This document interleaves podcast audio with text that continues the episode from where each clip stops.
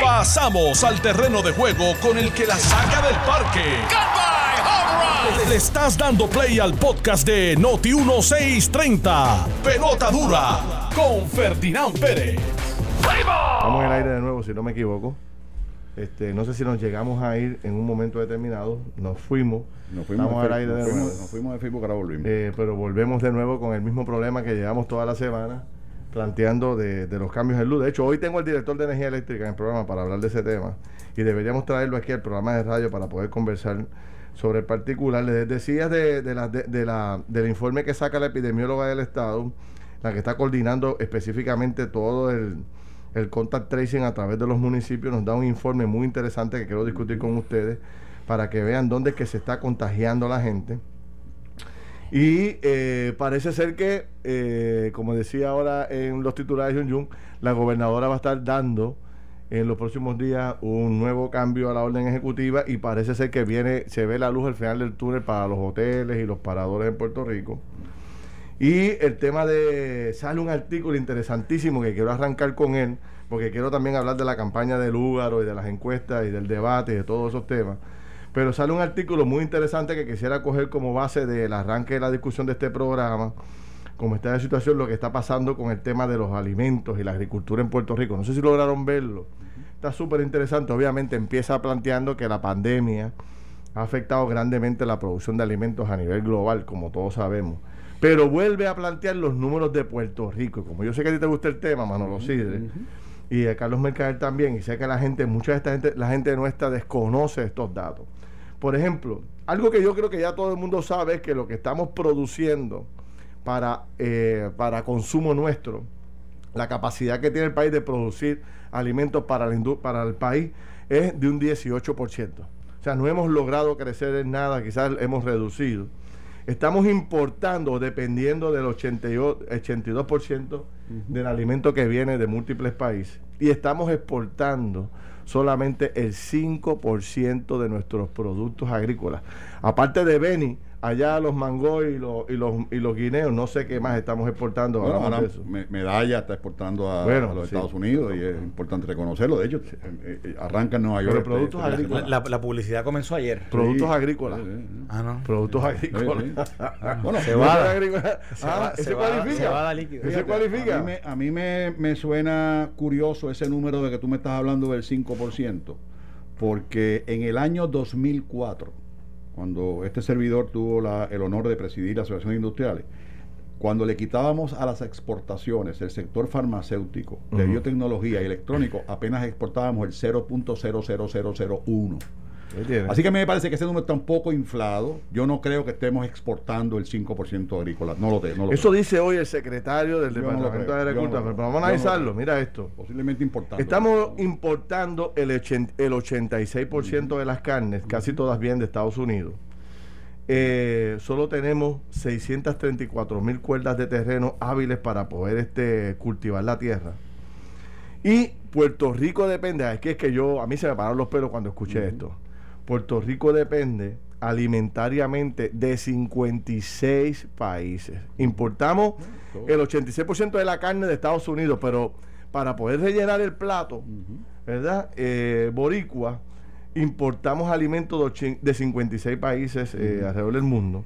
Solo podemos ser autosuficientes en leche, en huevo, en café, farináceos y en algunas frutas. Podemos ser... eh, y entonces el, el planteamiento aquí fundamental es, yo decía cuando leía esta noticia, no sé si ustedes coinciden conmigo, que eh, en el debate que estamos sosteniendo de cara a una elección general, qué interesante sería saber si algún político en Puerto Rico se comprometiera con aumentar ¿verdad? Eh, la producción local, pero no pensemos en que, en que vamos a, a- a- a poder abastecer todos los, los- los- los hogares de Puerto Rico, pero coger unos productos en particulares. O sea, cuando tú piensas que tú estás importando de 56 países, imagínate que la próxima pandemia o la, o la próxima emergencia bloquee lo- los transportes eh, marítimos. Se hunde un barco en la Bahía de San Juan. Por eso, para, tener, para, para hacerlo más simple. O sea, eh, de verdad que deberíamos poner ese tema en la mesa, pensar en él. Tú no sabes, mira cómo la pandemia nos ha sorprendido y, ha cambiado la vida del mundo. ¿Cómo podríamos nosotros atender eso aquí en Puerto Rico para poder un poco ser más autosuficientes? Pero nadie toca ese tema, no sé por qué. ¿Qué es? ¿Que a nadie le importa la agricultura en Puerto Rico? No hay conocimiento.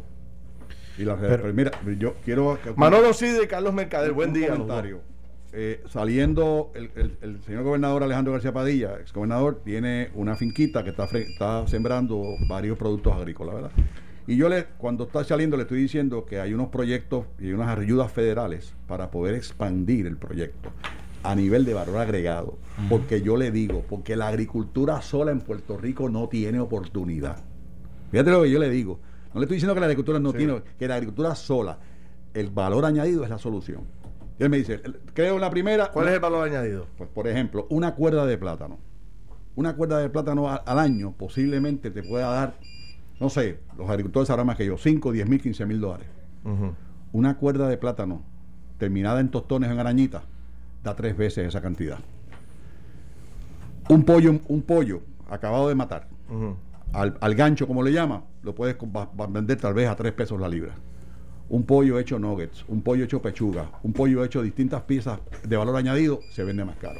¿Por qué yo creo que es importante esto que te estoy diciendo, Ferdinand? Porque lo que tú me estás diciendo ahora mismo, de que Puerto Rico importa, lo pudiéramos convertir como algo beneficioso para nosotros. Y vamos a hacer este ejercicio bien rápido. Vamos a importar insumo agrícola de la cuenca geográfica inmediata, República Dominicana, Ecuador, Costa Rica, Colombia, lo traemos a Puerto Rico. Optimizamos, número uno, el conocimiento de Puerto Rico en la, legislación federal, USDA y FDA específicamente. optimizamos las plantas vacías que, que en un momento dado fueron plantas farmacéuticas Producimos aquí, el, traemos el insumo agrícola, lo convertimos en producto terminado, lo insertamos en la cadena de consumo puertorriqueña, lo insertamos en la exportación, logrando dos, tres cosas. Número uno, reducimos las exportaciones, las importaciones, aumentamos las exportaciones y reducimos el, desempleo. Pero eh, hay que mirarlo como un macro, porque el 70% del terreno puertorriqueño está sembrado en cemento. Sí. Y eso tenemos que tenerlo bien claro. Como el 70%. sí, del sembrado puertorriqueño está sembrando terreno en, en, cemento. Así que si nosotros convertimos. Pero todavía queda tierra. ¿Cómo? Seguro que sí, pero, pero ¿qué, qué, eh, Pero yo la veo. Pero ¿qué la veo hacer con esa tierra? No podemos, no podemos sembrar lo que en otros países está mucho más barato. Tenemos que sembrar agricultura de valor para entonces importar la agricultura más secundaria, convertirla en producto terminado, reintegrarla a la cadena de consumo puertorriqueña, exportarla al país de origen agrícola e insertarla en la cadena de consumo norteamericana, que los, Puerto Rico tiene por, encima de otros países mucho privilegio. Y, una pregunta, en, eh, ¿en qué área, en, en qué área donde, donde realmente, yo sé, sé, que estás diciendo, entiendo la, la, la, proposición. La pregunta es, ¿cómo se hace eso? O sea, ¿cómo...? Un ejemplo, aquí ya se hizo una vez. Lo que pasa es que como todo, en la administración, creo que de Aníbal Acevedo Vila, se hizo una planta de farináceos en Salinas. ¿Qué pretendía esa planta? Recoger el plátano, que es un área que se siembra mucho plátano, y convertirlo en producto terminado, tostones, arañitas, maduro, etcétera, etcétera. Ese proyecto no se completó. El gobierno gastó 7 millones de dólares. Hoy por hoy, ¿tú sabes qué hace ese proyecto? Si es que está abierto, que no lo sé todavía. ¿Qué hace? Estaba cortando frutas que venían de Estados Unidos y empacándola para los supermercados. Pero fíjate, sí, sí, Pero fíjate, mira, Manolo dice esto. Esto fue en el 2004, más o menos, ¿verdad? Pues sí, 2004, 2004, 2008. Y, y la premisa ahorita, Ferdinand, era queremos escuchar propuestas sobre este tema y, que, y por qué no la estamos escuchando. Yo honestamente tampoco entiendo por qué no, porque esto no esto no es un tema que viene de ahora. esto no es un tema que surge de ahora, esto es un tema que, que, que viene, eh, que está ahí, lo estamos viendo desde hace años, de años, de años, de cómo la agricultura ha, decrecido, de cómo somos tan dependientes en la, en, en la cadena alimenticia de todo lo, de todo lo que importamos. Y, y, fíjate, tú mencionabas una posible pandemia. Yo, yo no me voy, yo, yo me voy a, que en una semana posiblemente viene un huracán y de que posiblemente podemos tener otros los mismos problemas que tuvimos en algún momento en los puertos. Y yo sé que hay, y yo sé que hay suministros, etcétera, pero, pero realmente a largo plazo, si hubiese un, si hubiese, si, e, si de esa catástrofe viene una catástrofe mayor, si de en Florida no pueden ven, no pueden salir los barcos porque este huracán acaba allí con Jacksonville o acaba con unos, con, con uno de estos lugares entonces, a mí, esto va quizás, esto, esto es un poquito más amplio que, con el tema de la agricultura. Seguro. Eh, yo, a, mí, a mí me parece que los candidatos políticos, al día de hoy, hay un problema terrible. ¿Y cuál es? se están excusando de que supuestamente ¿verdad? las primarias acabaron hace, hace escasamente un mes.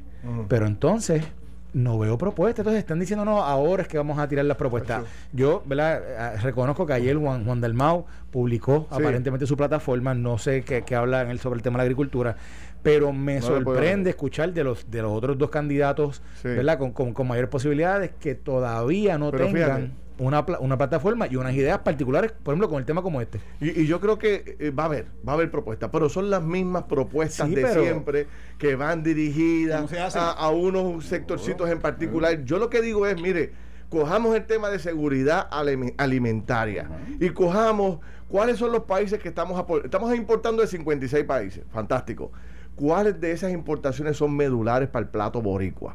Esta, esta, esta. Oye, vamos a tratar de producirlo aquí en Puerto Rico, reducir esa importación a lo más que podamos, vamos a aumentar otras áreas, porque es que la verdad que te, digo, si pasara algo que Dios no lo quiera, nosotros podríamos tener un problema serio de alimentación. A mí me gustaría hacer en un debate, preguntarle a los seis candidatos, a los cinco.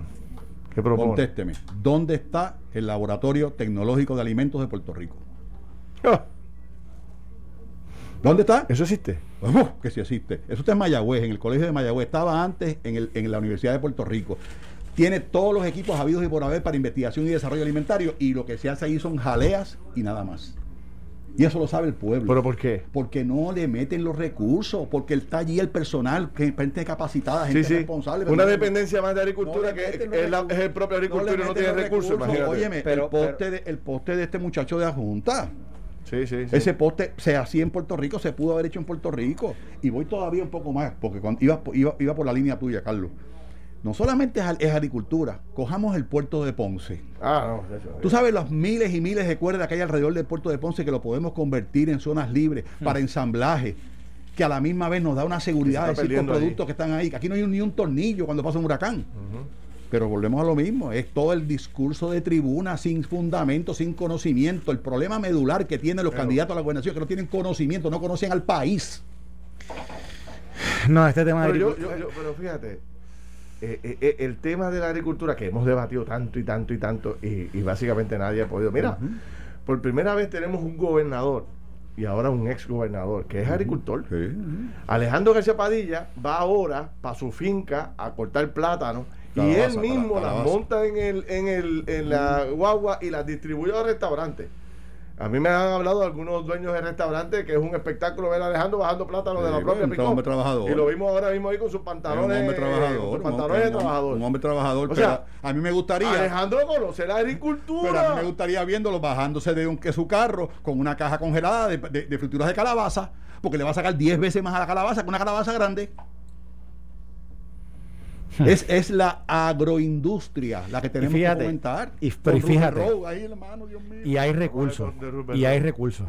Porque, por ejemplo, aquí tuvimos hace dos semanas al, al, al, que dirige, al que dirige Rural Development, al que de, de USDA, que es el Departamento de Agricultura Federal, y él habló aquí de múltiples programas para ayudar a los agricultores, para ayudar las empresas eh, que dependen de la agricultura yo, de verdad, yo estoy un poquito perdido aquí en, por qué es que no hemos podido sacar los pies del plato en este tema y, y por qué es que estamos al revés. O sea, por qué vamos bajando. Yo, lo veo todo en este tema, que es el tema de la autosuficiencia del boricua.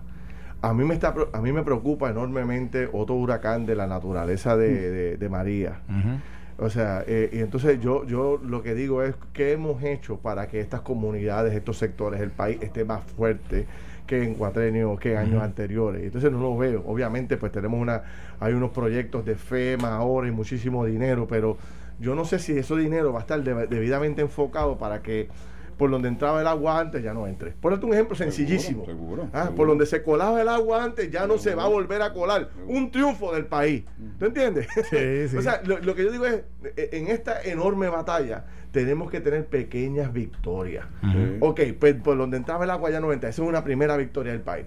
Donde no había camiones, ahora hay. Donde no había planta eléctrica, ahora sí están. Donde no había cisternas, ya las tenemos. Donde no había catres, ya están los catres. Pero, ¿quién rayos nos puede hacer ese informe? Lo que importábamos de, qué sé yo, de alimentos, pues mira, ya importamos la mitad, porque crecimos, porque trabajamos, porque ayudamos. Ese es el planteamiento que yo hago, y entonces no lo escucho a nadie. y yo creo que no voy a escuchar a nadie, se va a ir eh, la elección. Pero ese, para mí, no me hables de más parques, no me hables de más proyectos, no me hables de, de nuevas iniciativas. Ayúdame a... Eh, dime cómo Puerto Rico va a ser más autosuficiente, más fuerte contra un huracán. Esas son estas grandes crisis. Lo demás nosotros lo batallamos por ahí. es la llegada de un, de un fenómeno o de una pandemia que nos destruye como pueblo. Pues entonces, ¿cómo nos vamos a fortalecer? ¿Qué estás haciendo tú? ¿Qué piensas como candidato a la gobernación sobre el particular? Eso es lo que yo quisiera Y déjame decirte una cosa, Ferdinand, volviendo al tema de la agricultura. El agricultor de hoy día el agricultor hoy día es menos dependiente del sistema, es mucho más empresario, es mucho más luchador que muchos que en el pasado dependían muchísimo de la dádiva eh, eh, gubernamental. En el año 94, yo voy a ver a Pedro Rosselló con un grupo de, comerciantes y yo, en mi ignorancia, yo era un muchacho todavía, le digo, gobernador, ¿Usted cree que usted nos pueda dar una legislación que, a, los negocios que tengan en pie lineal más productos hechos en Puerto Rico, darle algún tipo de incención contributiva? Para, la agricultura y me dijo él, ¿tú sabes qué? Me señaló con el dedo, me acuerdo como ahora, me señaló con el dedo y me dijo, ¿tú sabes qué? El sector más subsidiado de Puerto Rico es la agricultura y es el sector que más mal está. O sea, yo creo que el, el, agricultor de hoy día es mucho más es mucho más emprendedor, es mucho más empresario, es mucho más independiente, no depende tanto de la dádiva. Lo que hay es que darles la, la ruta y las facilidades para que puedan mover su negocio agrícola a un próximo nivel que se llama la, la agroindustria, que de ahí a la exportación, a la sustitución de importaciones y a la creación de empleo es un paso. Mira, y, yo me acuerdo que cuando estábamos trabajando toda la parte de planificación de, los fondos CDBG, etcétera, se creó un programa que se llamaba Regrow Puerto Rico, recrecer a Puerto, o sea, recreciendo Puerto Rico. Y básicamente que lo trabajó el exsecretario Fernando Gil, que eh, dentro, dentro de todo el plan que se hizo para poder identificar fondos de CDBG, él, eh, junto con su equipo de trabajo, incluyeron esta parte de la agricultura. Pero eso es un programa que tiene vivienda ahora que está bajo CDBG, son 150 millones de dólares. 150 millones de dólares que están allí, O, que van a estar bajo ese programa. Y que yo, yo me acuerdo que también lo están trabajando vivienda con el Puerto Rico Science Trust. Y, con otra, y con otras agencias, me imagino que también estará envuelto también Carlos Flores, el, secretario de Agricultura dinero hay, recursos hay. Por eso. Hace falta idea, hace falta creatividad, hace falta el, principal problema para hacer cosas es la falta de recursos económicos. Por primera vez no tenemos esa limitación. Ahí, están ahí, sabes, tenemos chavos por todos lados, tú sabes. Y sigue llegando dinero de otras partidas, de otros de otros lados que tú dices, wow, este, la, la directora de turismo me estaba anunciando de otra partida más de ingresos que llega por ahí. Pero bueno, tenemos que pausar. Cuando regresemos, ¿quieres tener una idea de cómo, qué ha pasado con Rubber Road? Tú que eres fanático de conozco, yo, yo, puedo ah, hablar un poco. el país entero le gustaría conocer qué ha pasado con ese monstruo, con esa con esa joya, con ese diamante sin pulir que tenemos allí. Que es importante, que es nuestro desde 2008. Vamos a ver qué ha pasado. Cuando regresemos, iniciamos una conversación con el que precisamente tiene el proyecto de administrar todo eso y desarrollar todo el Rubber Row. A ver, cómo, a ver si, nos, a ver si, si nos inspiramos, salimos de aquí motivados. Pelota Dura regresa a 12 años de Rubber Row. no, 15 años, 17 años, 17. Estás escuchando el podcast de Pelota Dura, en Noti1 con Ferdinand Pérez. Bueno, señores, regresamos aquí a Pelota Dura. Jerry nos tiene aquí. Oye, María, qué buena conversación tenemos con Jerry aquí. La pasamos de maravilla. Aquí está Carlos Mercader, está don Manolo Sidre y estamos conversando de diferentes temas importantes. Yo soy Ferdinand Pérez, estamos hasta las 12 del mediodía y quería destacar algo importante en MMM, tomando en cuenta la situación actual del COVID-19. Buscamos que estés bien protegido. Por eso, en el servicio de OTC a tu puerta te ofrecemos todo lo que necesitas. Puedes pedir mascarillas y ahora también protectores faciales, toallitas multiusos con 75% de alcohol, así como otros artículos para tu cuidado y el de los tuyos. Lo mejor de todo, te lo entregamos en la puerta de tu hogar para tu comodidad y la de tu familia. Llama hoy mismo al 1833 647-9555 y recuerda que en MMM caminamos juntos. Bueno, eh, ¿quién en Puerto Rico no quiere saber lo que ha pasado? Bueno, lo que ha pasado ya lo sabemos, lo que va a pasar con Robert Rowe. ¿Cuánto hemos escuchado del redesarrollo de esta importante eh, área de desarrollo económico de Puerto Rico y pasan los cuatrenios y pasan los años y no hemos podido arrancar ¿Por qué? Vamos a ver un poco qué está ocurriendo allí, qué hay de nuevo en toda esa área. Está con nosotros eh, Ian Carlos Cerna, que es el director de redesarrollo de, de Roosevelt Road. Director, ¿cómo está usted? Buen día. Hola. Hello, Maura. Sí, le escucho muy bien. Aquí estoy. ¿Cómo está? Hola. Déjame volver a llamar porque no te escucho. No, están al aire, están al aire. Buenos días. Están al aire los dos. O uno de los dos. Mírame a ver. Bueno. Esto es un proyecto, está el, el teléfono. Pero nada, ya, ya lo conectaremos. El punto es, eh, ese siempre ha sido un área por el cual... ¿Lo tenemos? Mira a ver. Hola. Giancarlo. Ay, bendito. Pues no sé. Inténtalo por allá, mente maestra, a ver qué pasa. Bueno, seguimos aquí. Mientras tanto, seguimos aquí nosotros conversando. Yo quise tocar este tema. Vi un, artículo hoy en el periódico que me pareció bien interesante, donde eh, se habla ya de una primera piedra para un hotel de cerca de 200 millones de dólares en inversión para el área. Pero todos los proyectos con los cuales se había soñado y se había hablado no ha podido arrancar ninguno. Obviamente la pandemia ha sido un elemento, pero siguen los problemas de permisología, siguen los problemas de confianza por parte de los sectores que invierten. La iniciativa original, que era la del gobierno, que nace del gobierno de Ricardo Rosselló, que es conseguir este gran administrador que provocara, que fuera que, trayera toda la inversión, no se pudo lograr. Y entonces ahora están buscando proyectos individuales que Sí, puedan echarlo sí. hacia Ellos, en algún momento se había hablado de ver si se hacía un puerto allí para cruceros, etcétera, pero la realidad del caso fue que Bueno, hablaron hasta de Disney, un parque, Sí, ¿te acuerdas? De, de los cuentos de hacer allí algo de, de Disney. no, y hubo reuniones, hubo reuniones hasta, hasta en Orlando sobre eso, pero la ¿De realidad sí, hubo reuniones, pero un pero grupo en Puerto Rico a cargo de eso. sí, sí, sí, hubo, hubo- eh, eso o sea, eso Ah, eso se llegó Gualberto a Rodríguez, Renzo Casilo, estaban en un proyecto de, de- de- de un, un parque temático para... Correcto, Sí. se trabajó, pero, pero entonces ellos identificaron que se podía hacer diferentes proyectitos allí eh, en el área e incluso ahí, por eso es que entonces se muda allí el terminal de lancha eh, que, de- de- que, que sale allí de Ceiba. La realidad del caso es que eso allí, fíjate, una, una, una situación que se daba con el gobierno federal y es que muchos de esos terrenos todavía eh, pertenecen al gobierno federal, no, no han sido traspasados. Yo no sé si es por la, la permisología, por la limpieza, etcétera, que sería bueno preguntarle a Giancarlo cómo, cómo está, Ya al Giancarlo. día de hoy. Ya Ahí está Giancarlo. Giancarlo. ¿Me escucha? Saludos, buenos días, Ferdinando. Sí, ¿me escuchan? Sí, sí, buenos días, buenos días, Giancarlo, saludos. Ay, Dios mío. Bueno, Giancarlo, ¿cómo Saludos, está? Carlos, saludos al señor Chidre y a Ferdinand. Saludos, Giancarlo, saludos, saludos, Pues encantado. muy bien, muy bien. Bueno, dame un pequeño resumen. ¿Hemos adelantado algo en el desarrollo de Rupert Road o eso sigue eh, de la misma forma en que lo hemos visto durante los últimos 10 o 15 años? No, la contestación es que sí hemos adelantado. Eh, ciertamente, eh, nosotros hemos examinando varios proyectos, tanto de infraestructura como de desarrollo. Eh, ahora mismo nosotros tenemos en agenda eh, un proyecto de mejora al sistema de agua potable de la planta, que próximamente vamos a estar publicando una subasta eh, en este año eh, de el Fondo de Mejoras Capitales, ¿verdad? Eh, mediante OGP y la Junta de Supervisión Fiscal nos asignaron 12.6 millones de dólares para la construcción de una planta de tratamiento de agua sanitaria y de igual forma hemos estado negociando por los pasados dos años el, el desarrollo de una microred en el área como parte de los proyectos. También tenemos encaminados otros proyectos ¿verdad? de mejoras permanentes eh, eh, mediante FEMA y así, en términos del, de proyectos de desarrollo, como bien estaba mencionando Carlos, eh, eh, el proyecto del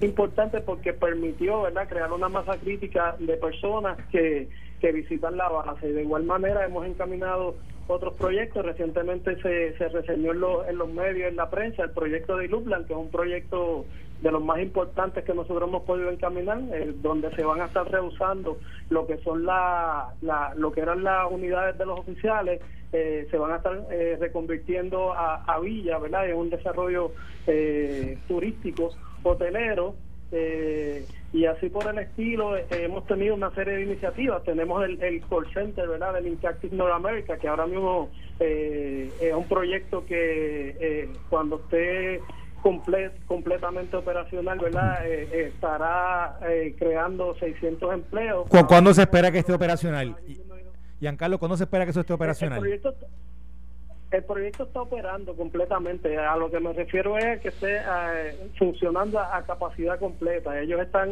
ellos están ahora mismo eh, empleando cerca de 200 personas. O sea que y están listos eh, una vez, ¿verdad? se ajusten los protocolos con el asunto del COVID y la cosa mejore, están listos hasta para para tener ahí ahora mismo cerca de 450 empleados, o sea que no estamos... Ok, pero déjame ver si... El proyecto está completado. ¿Qué más, qué más tienes ahí para, hacer un repaso? Porque tienes el, el, call center, tienes lo de la infraestructura de agua que nos hablaste inicialmente y tienes eh, los planes del desarrollo del hotel. ¿Cómo, eh, cuán, ¿Cuán cierto es lo del desarrollo del hotel? ¿Eso, es, ¿Eso ya está adjudicado o depende de otros elementos? No, eso ya está, nosotros lo tenemos firmado, es un proyecto que tenemos firmado. Ya está firmado, este, ok. O sea, que hay un contrato, que hay un contrato suscrito. vi, vi, en el periódico que para el 2022 tú crees que esto debe estar corriendo ya. Es correcto, porque tienen que tomar en consideración que los proyectos, desde que se empiezan a conceptualizar hasta que eh, se logra negociar un contrato y finalmente se firma, después pasan una etapa de diseño y toman, ¿verdad?, un tiempo. El redesarrollo no se da de la noche a la mañana y nosotros lo que hemos eh, eh, estado haciendo por estos últimos dos años sentando las bases, ¿verdad?, construyendo los cimientos de lo que va a ser el, el, el redesarrollo exponencial de lo que es Roosevelt Road. como te dije, tenemos una, una pregunta, este, Serna, Serna, una, una pregunta, ¿de cuán, cuán grande es el hotel? O sea, ¿cuántas habitaciones? ¿Cuántos, este, no sé, este, cuartos, etcétera? La capacidad. La capacidad. La capacidad del hotel, eh, te, voy, te digo ahora. Creo que 120 eh, habitaciones era las facilidades antiguas del hotel existente. No, no, no, es eso, no. Eh, las unidades son cerca de 700 unidades que se van a desarrollar en diferentes etapas. 700 eh, unidades. Es un 700, 700 casas que son que son existentes. Y ah, Esas casas se van a convertir en villa. Ajá. Eso incluye los, los apartamentos. En villa. Ajá. Pero me, gustaría que me. Que me... convirtiendo en y, y, van a tener hasta cerca de 2.000, eh, tiene el potencial de tener 2.000 habitaciones. ¿verdad? Si lo sacamos por el número de habitaciones. O sea, para que la gente entienda, ¿verdad? Allí adentro había un, un complejo de vivienda grandísimo, ¿verdad? Que usaban los oficiales, usaba la gente que estaba allí de la, de la Marina. Eh, esas casas están allí y lo que tú estás planteando es que esas casas se van a, reconstruir y se van a convertir en villas eh, como parte del hotel. ¿correcto? se van a, se van a remodelar y se van a reconstruir en villas, correcto. Ok. Manolo. Y, Ian, eh, buenos días, encantado de escucharte. Este, tengo, tengo varias preguntas.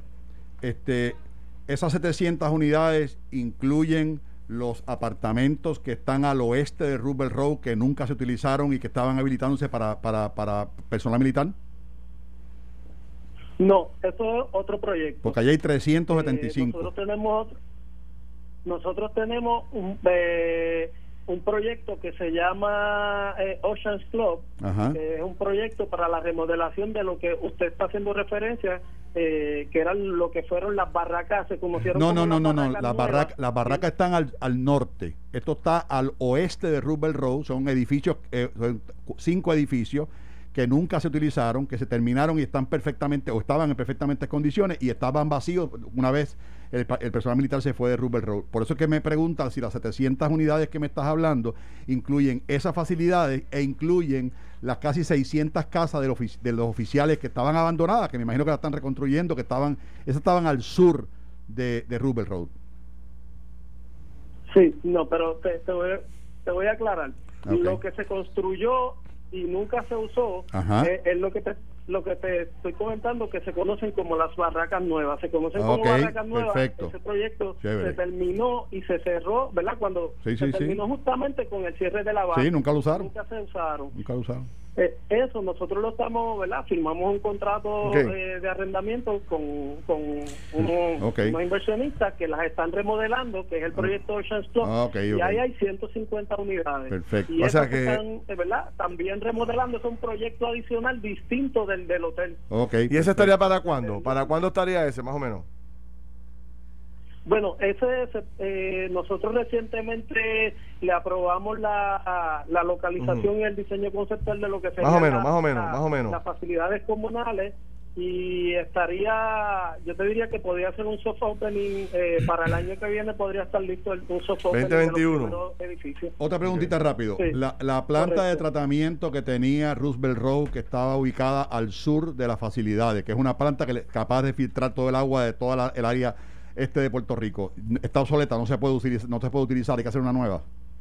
No, no, esa planta se está utilizando. Esa planta está en funcionamiento Ok, ahora mismo. ok. en Roosevelt Road, la autoridad es quien provee el agua. Y, y sí, ese Río es Negro. uno de los proyectos que nosotros tenemos, que, estamos, eh, Río Blanco.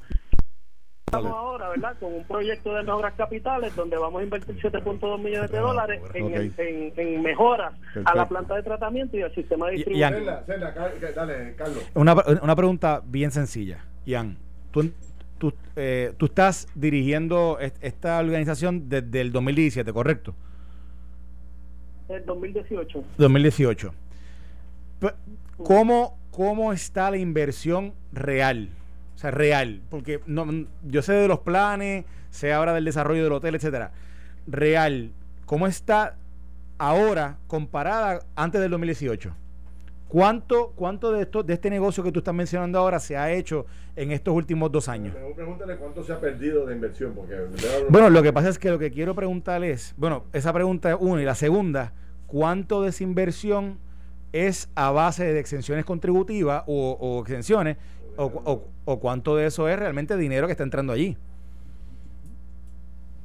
Bueno, ciertamente los proyectos que nosotros estamos invirtiendo, por ejemplo, estos proyectos de infraestructura que son promovidos por nosotros, son inversión que ha hecho el gobierno, ¿verdad? Este y, y estamos hablando de cerca entre el proyecto de agua y el proyecto de la planta de tratamiento, eh, estamos hablando cerca de 18 millones de dólares. Nosotros tenemos un proyecto que, que nos otorgaron un gran del Economic Development Administration para la EDA. mejoras al Port Control Building el frente marítimo son 4.8 millones estamos hablando de cerca de 22 millones de dólares en esos tres proyectos nada más que nosotros estamos promoviendo y que el dinero está asignado y está ahí aparte de otras iniciativas Y, y de inversión privada, ¿cuánto hay? Tienes que sumar la inversión privada, pues te comenté lo del call center, Link Active invirtió allí cerca de de dólares. La primera ¿Cu- fase, el, el? Lublan, el hotel, va a ser una inversión de 200, 225, 200, 225 millones de dólares con una primera fase de 50 millones. Así que eh, estamos hablando de que de que eh, hemos logrado, ¿verdad? Este, cimentar, ¿verdad? Hacer, hacerle esos cimientos, empezar a construir esos cimientos para el redesarrollo. No se puede perder de perspectiva que una de las cosas que el gobierno tiene que procurar es que eh, el mantenimiento de la infraestructura. Por eso nosotros nos hemos Sí. enfocado principalmente en estos proyectos de que, que son importantes, que es el microgrid, ¿verdad? Eh, proveer la electricidad. Eh, que sea de una manera más competitiva y los proyectos de, de las mejoras a- a- al servicio de agua potable y al, y al tratamiento de las aguas sanitarias. Esto va a permitir ¿verdad? Que, que el inversionista que venga pues invierta su dinero en proyectos y no tenga que, hacer esa inversión en infraestructura que no es lo que, que deja dinero. Senda, una pregunta. Eh, dame, dame, si puedes, por favor, te lo ruego, que me des contestaciones más cortas porque el tiempo se va volando. Una pregunta.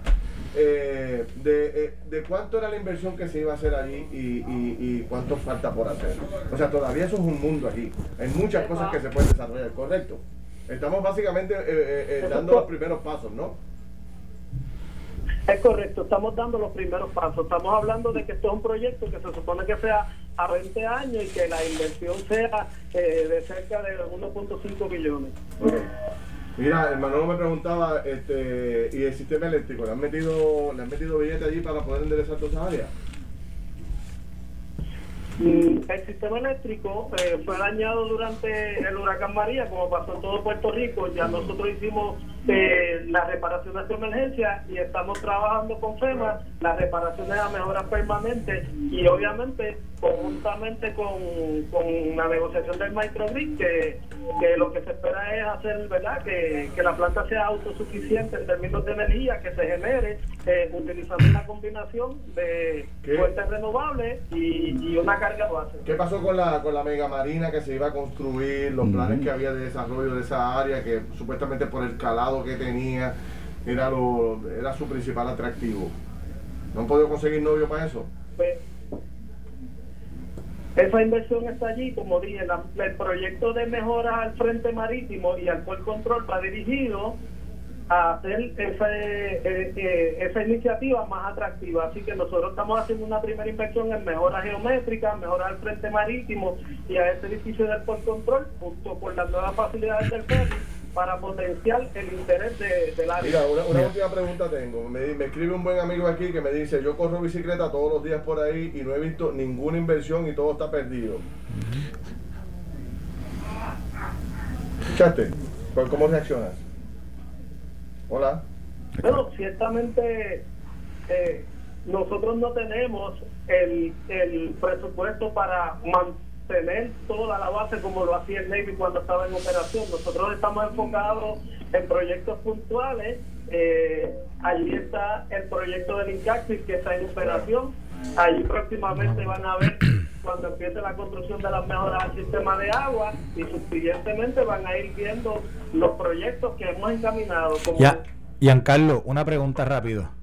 Mira, en el tema sabemos que esos, que esos terrenos eran propiedad del Departamento de la Defensa, del Departamento de la Defensa Federal. ¿Cómo está esa relación ahora mismo y si el Departamento de la Defensa ha entregado más terrenos que anteriormente estaban en disputa por el, por el, por el hecho este de que no se habían limpiado, no se había hecho la restauración ecológica, etcétera? ¿Cómo está eso? Qué bueno que me hagas esa pregunta porque una cosa que hay que aclarar es que el gobierno de Puerto Rico tuvo control de las primeras tierras de redesarrollo en el 2012 y posteriormente en el 2013. O sea que no, no es desde el 2004 que el gobierno tiene el control de, lo, de las áreas. o sea, hace ocho años, pero mira. y todavía falta terreno por transferir. Ellos están haciendo mitigaciones, se ha transferido de, las de los terrenos ¿Se ha adelantado algo? Se ha, se ha, se ha transferido un 95% de las tierras que son que están disponibles para Mira, y una última pregunta con el tema de ATM. Sabemos que por lo menos de, de lo que la gente sí puede ver que se está moviendo allí es el tema del terminal de, las lanchas que van a Vieques y a, y a, Culebra. Pregunta, allí había un, había un issue con una propiedad eh, abandonada que estaba al lado del terminal que supuestamente se le iba a entregar a ATM en algún momento para que ellos pudieran ahí desarrollar mejor eh, su, su, su operación ese tema, ¿cómo está? Bueno, como te comenté, ese es el área del Port Control Building. Nosotros obtuvimos el gran ADA para mejoras a ese edificio, remodelarlo de forma tal que, ¿verdad? Este, pudiera ser más atractivo el redesarrollo del área. Y el, nuevo terminal de ATM, eh, para conjugar ambos proyectos, se va a, eh, desarrollar en el área de lo que se conoce como el Bolhead Charlie, que es cerca de donde está la, el, la rampa de carga. Yo, yo lo único que les recomiendo es que tan pronto pueda eh, empiece a abrir los portones allí para que la gente pueda ver y pueda ver movimiento, porque en las redes sociales eh, la gente comenta, ¿verdad?, pues que no se ve movimiento, no se ve acción, no se ve nada. Eh, tengo un mensaje aquí de la directora de turismo donde me dice que el proyecto tiene 200 millones de inversión y que van al final del camino a tener 1.500 habitaciones. Es una gran noticia. Pero vamos a ver cómo, cómo se desarrolla eso. Gracias, este, Ian, te lo agradezco. Seguimos hablando. Éxito. a todos y Muy bien. Muchas gracias. Y nada, estamos a la orden siempre. Gracias. Ferdinand, si me permites un comentario. Seguro. Cuando nos expresamos con Don Push Me y cuando decimos la saco en seis meses, antes de hacer esas expresiones, los políticos de turno deben de ponderar cómo hacer una negociación de salida que sea beneficiosa y que no se convierta en un estorbo público. Pasó con Raimi Field y está pasando con Rupert Road. Ese es el precio de hacer las cosas en mandada, complaciendo a las gradas y no complaciendo el, futuro de Puerto Rico. ¿Cuánto tiempo va de la entrega de Rupert Road? 2008. Yo 2008. tengo, ese, ese punto de disputa, pero finalmente... Bueno, de, la entrega de Rupert Road de ellos hacia nosotros, pero cerrada desde que desde 2003. que se... 2003. Desde 2003. O sea, que ya van eh, 17 años, 17 años del proceso de la entrega. Lo que pasa es que ahí, ahí hubo ahí, ha habido 20 issues con el tema este ambiental, particularmente con, el hecho de la limpieza de los terrenos, etcétera, pero pero ha tenido como Giancarlo. En esa posición oh, ha habido más de ocho personas. Oh, ¿Qué? ¿Qué? cinco o seis planes. Cinco, seis planes. ¿En serio?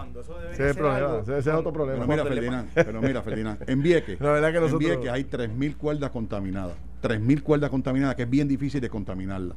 Qué diferente hubiese sido decirle a, la Marina, tú me, vas a, tú me vas a sembrar ahí placas solares para yo darle energía completa a Vieques y ese terreno yo pueda utilizarlo de alguna forma. No se hizo.